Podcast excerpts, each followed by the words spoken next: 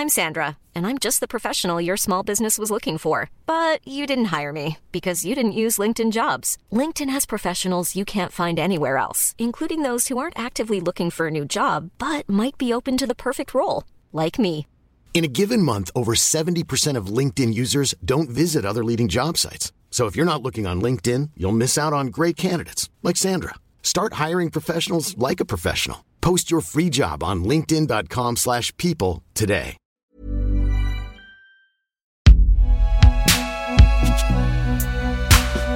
Pensée par Binge Audio. Salut, c'est Thomas Rozek.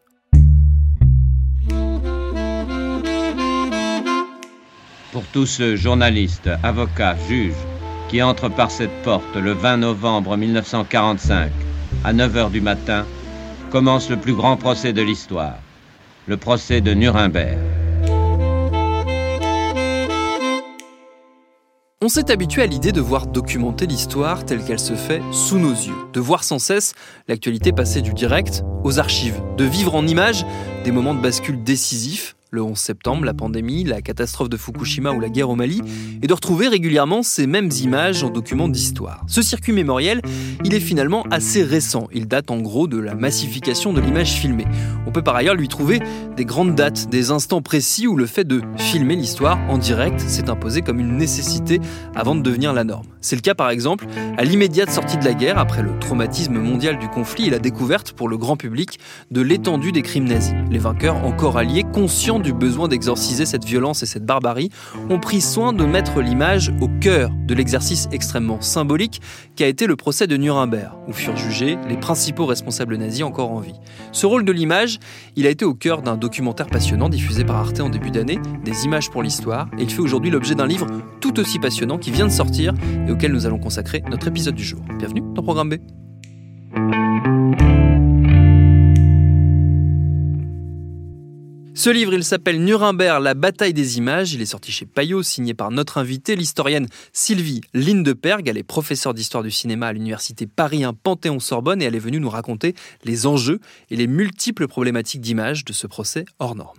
Alors il faut d'abord euh, rappeler que c'est vraiment le premier procès qui conduit devant la justice des hauts euh, dirigeants euh, d'un État hein, pour des crimes, pour toute une série de crimes, notamment des crimes de guerre, des crimes contre l'humanité, euh, des crimes contre la paix.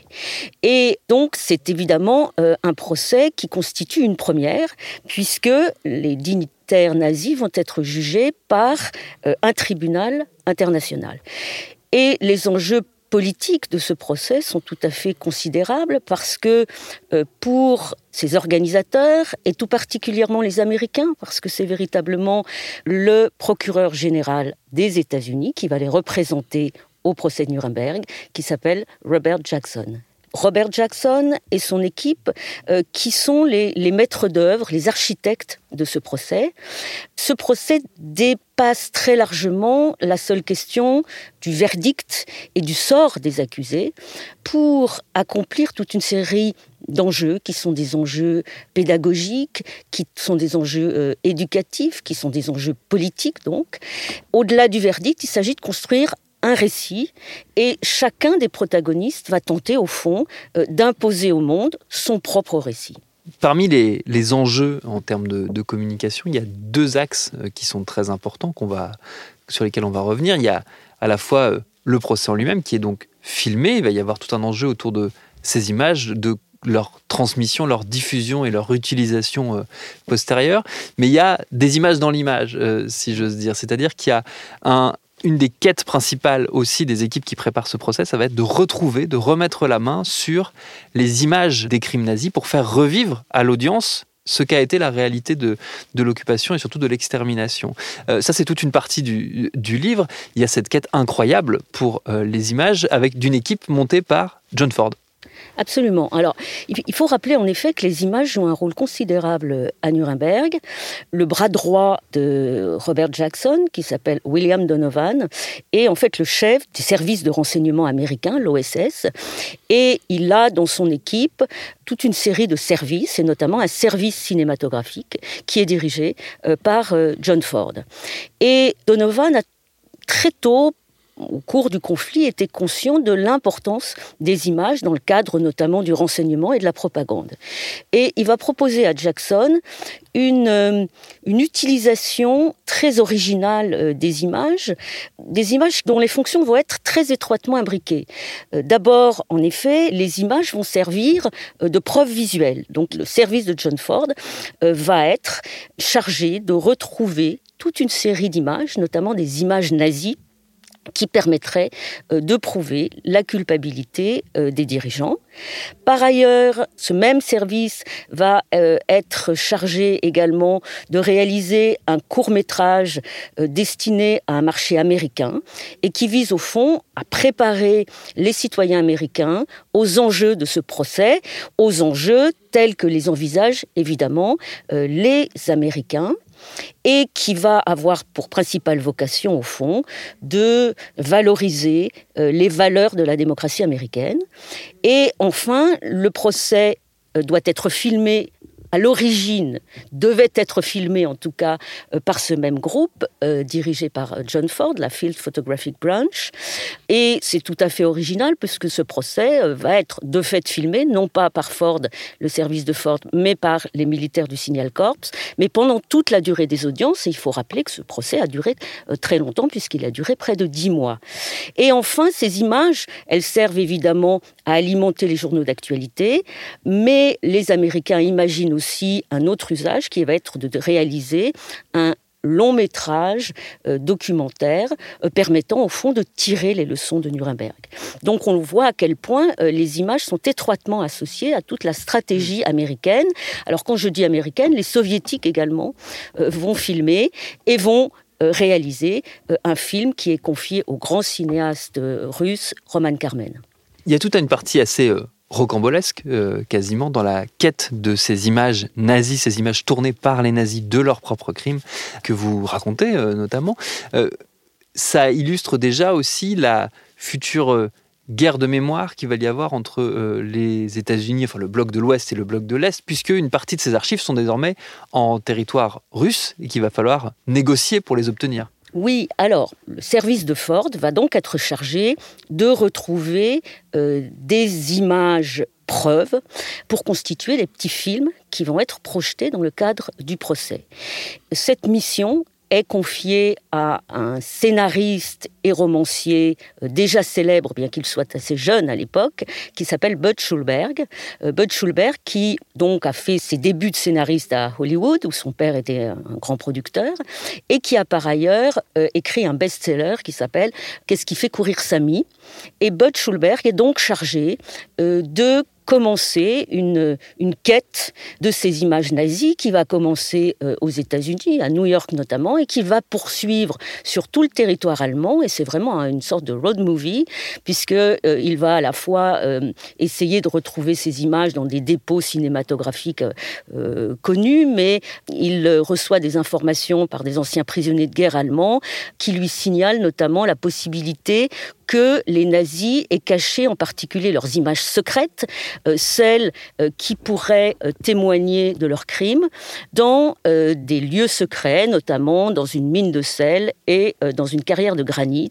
Et il va entreprendre toute une expédition avec notamment un major russe, puisqu'une grande partie de ces cachettes sont sur le territoire soviétique, pour essayer de retrouver ces images, quête finalement inaccessible parce que à chaque fois qu'il arrive, il il euh, découvre des euh, boîtes de pellicules et des traces euh, d'un incendie que les nazis ont mis en œuvre pour faire disparaître ces images témoins. Et Bud Schulberg va également poursuivre sa quête dans un lieu absolument central, qui sont les studios de Babelsberg. Donc là encore, on est en zone soviétique. Et l'armée rouge a, pris possession de ces locaux qui recèlent l'essentiel des fonds de la Film Archive, qui est euh, donc un, trésor cinématographique. Et Bud doit donc négocier euh, avec euh, un officier soviétique qui s'étonne un peu de voir arriver un, jeune lieutenant américain à la recherche de films. Et la rencontre est un petit peu froide au début. Euh, ce monsieur s'appelle Avenarius, il ne comprend pas exactement ce qu'attendent de lui les Américains, jusqu'au moment où Bud Schulberg euh, lui explique qu'il est en quête d'image pour son patron John Ford. Et à partir de ce moment-là, le visage d'Avenarius s'éclaire, s'illumine, parce que cet homme euh, est véritablement un très bon connaisseur du cinéma, il a été un caméraman de Dovzhenko, il est professeur de cinéma et c'est précisément un spécialiste du cinéma américain et tout particulièrement de John Ford, euh, dont l'on connaît hein, les, génériques depuis la période muette. Donc immédiatement une complicité s'installe entre les deux hommes et Bud Schulberg arrive à obtenir euh, le catalogue qui contient un peu la liste des dépôts cinématographiques de Babelsberg et va réussir euh, assez habilement à négocier et retrouver dans ses fonds des films tout à fait euh, importants, en particulier les images qui ont été tournées par euh, les nazis en mai et juin 1942 dans le ghetto de Varsovie.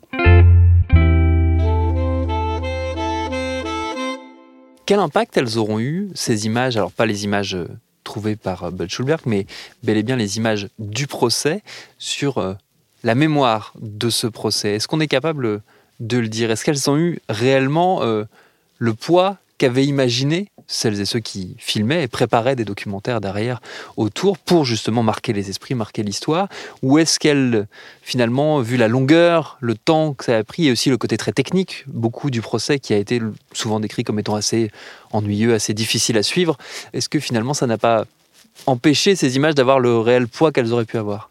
Alors, il faut distinguer deux types d'images et sans doute deux catégories de films. Et puis deux périodes. Hein. Au moment du procès, on peut dire que euh, les films projetés, finalement, il y en a quatre, hein, qui assemblent ces images, euh, pour l'essentiel, des images trouvées par Bud Schulberg, mais pas uniquement, et puis des images tournées par les Alliés au moment de la libération des camps. Et ce qu'on peut dire, c'est que ces images, d'une certaine manière, ne vont pas tout à fait remplir leur vocation juridique, puisque la projection de ces films ne va pas véritablement permettre d'établir la culpabilité individuelle des accusés. Néanmoins, ces films vont avoir une très forte euh, importance d'un point de vue, je dirais, dramaturgique. Et tout particulièrement le film qui s'appelle Nazi Concentration Camps, qui est projeté le 29 novembre 1945, très tôt euh, dans le procès, et qui est un film de montage réalisé par les services de, Ford, de des images tournées par les Américains et les Britanniques au moment de la libération des camps de concentration. La projection de ce film a été avancée, il aurait dû être montré plus tard, et il l'a été euh, au moins pour deux raisons. Première raison, parce que Robert Jackson s'aperçoit que les accusés nazis commencent euh, d'une certaine manière à, retrouver confiance et sont, euh, juge-t-il, relativement arrogants sur leur banc.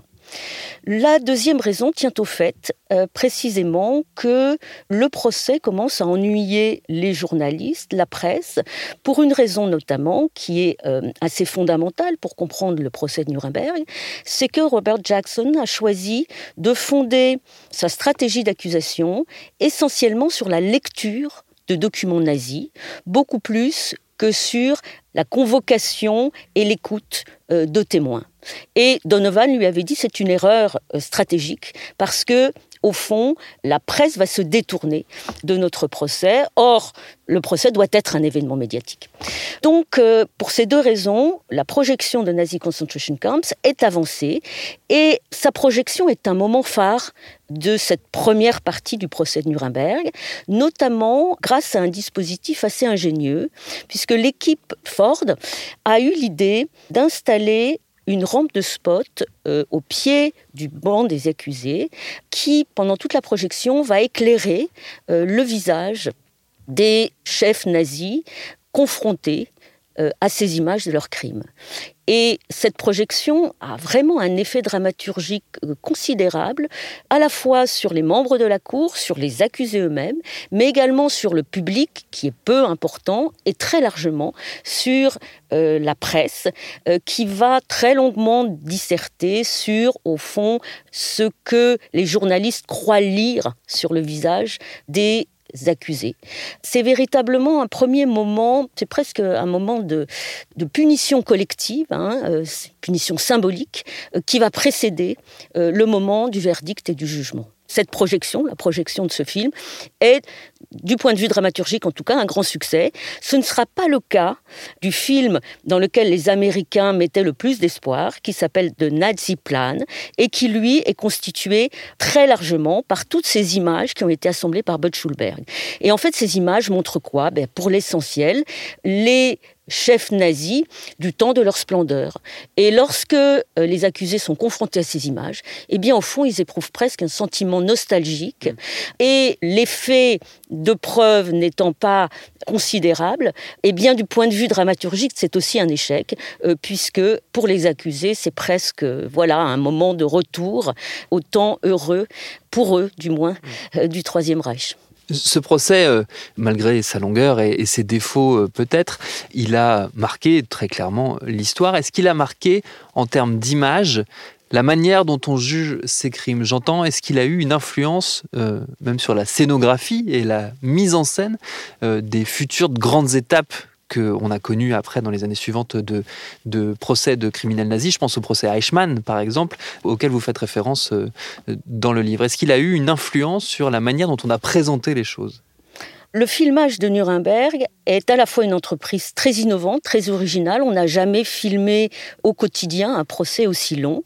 Et dans le même temps, ces images sont relativement décevantes, de faible qualité pour toute une série de raisons. Euh, d'abord parce que les opérateurs de cinéma ont été obligés, n'ont pas eu la possibilité de filmer de manière très libre. Euh, ils sont enfermés dans des cages de verre, dans des boxes vitrées. Euh, le procureur Robert Jackson étant très soucieux que le procès ne tourne pas au cirque médiatique. Et du coup, ils ont une marge de mouvement, de liberté relativement restreinte. Par ailleurs, ils doivent partager leur box avec l'équipe soviétique, avec une poignée d'opérateurs d'actualité. Et enfin, ils sont très contraints par des problèmes d'éclairage absolument considérables. Le résultat est que l'armée américaine arrive certes à capter certains moments je dirais, euh, emblématique du procès, hein, notamment cette fameuse euh, séquence d'ouverture du procès, euh, lorsque les, accusés, les uns après les autres, se lèvent pour dire qu'ils plaident non coupables. Mais par exemple, un, des grands moments du procès, qui est le discours d'ouverture de Robert Jackson le 21 novembre, ce discours, les opérateurs américains n'en filment qu'un quart d'heure, il a duré une grande partie de la journée, et filment de dos le procureur Jackson, alors même que les soviétiques auront, euh, je dirais, la présence d'esprit et le professionnalisme suffisant pour comprendre que leur procureur devra être filmé de face. Donc ces images, elles sont relativement décevantes, de piètre qualité, et il y manque beaucoup de moments absolument euh, phares de ce procès. Et du coup, les journaux d'actualité vont être relativement frustrés. Les documentaristes chargés de réaliser des films vont aussi être confrontés à ce manque, à cette absence. Et là, on voit la différence fondamentale avec le procès Eichmann qui est un procès qui s'ouvre en 1961, qui lui est le premier procès filmé intégralement en vidéo et pour les besoins euh, de la télévision, essentiellement d'ailleurs la télévision américaine et allemande, puisque euh, la télévision n'existe pas encore en Israël. Et il se trouve que contrairement au procès de Nuremberg, le cinéaste qui est chargé de filmer ce procès, d'abord ne rencontre pas les mêmes difficultés techniques. La vidéo permet d'utiliser des caméras très sensibles euh, à la lumière, euh, d'éviter également euh, le sentiment de transformer la scène en plateau de cinéma. Et par ailleurs, Leo Horwitz, qui est un très grand documentariste américain, réussit à, à ménager de la mobilité pour ses caméras. Et par ailleurs, il va pouvoir filmer en toute liberté. Il va faire de nombreux champs contre champs, des très gros plans sur le visage de Eichmann, tourner sa caméra, il y a quatre caméras installées euh, dans la salle, euh, tourner les caméras vers le public, enregistrer notamment la réaction des spectateurs et notamment des spectateurs israéliens au moment des témoignages des survivants euh, de la Shoah.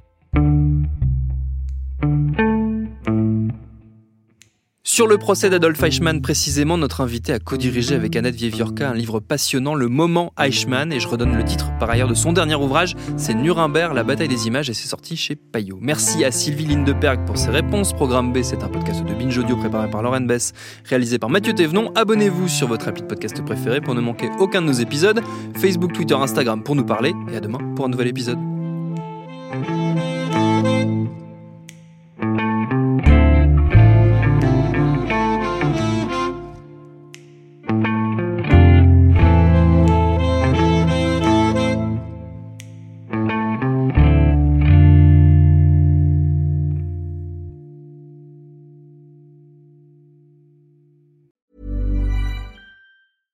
Save big money when you start your next project today at Menards. Convert your current recessed lighting with energy saving LED downlights from Fight Electric. They're bright and install easily in just minutes. They also go from regular lighting to nightlight mode with just a simple flip of a switch. Save big on all Fight lighting products now at Menards. Shop our lighting options today in store and on Menards.com. Save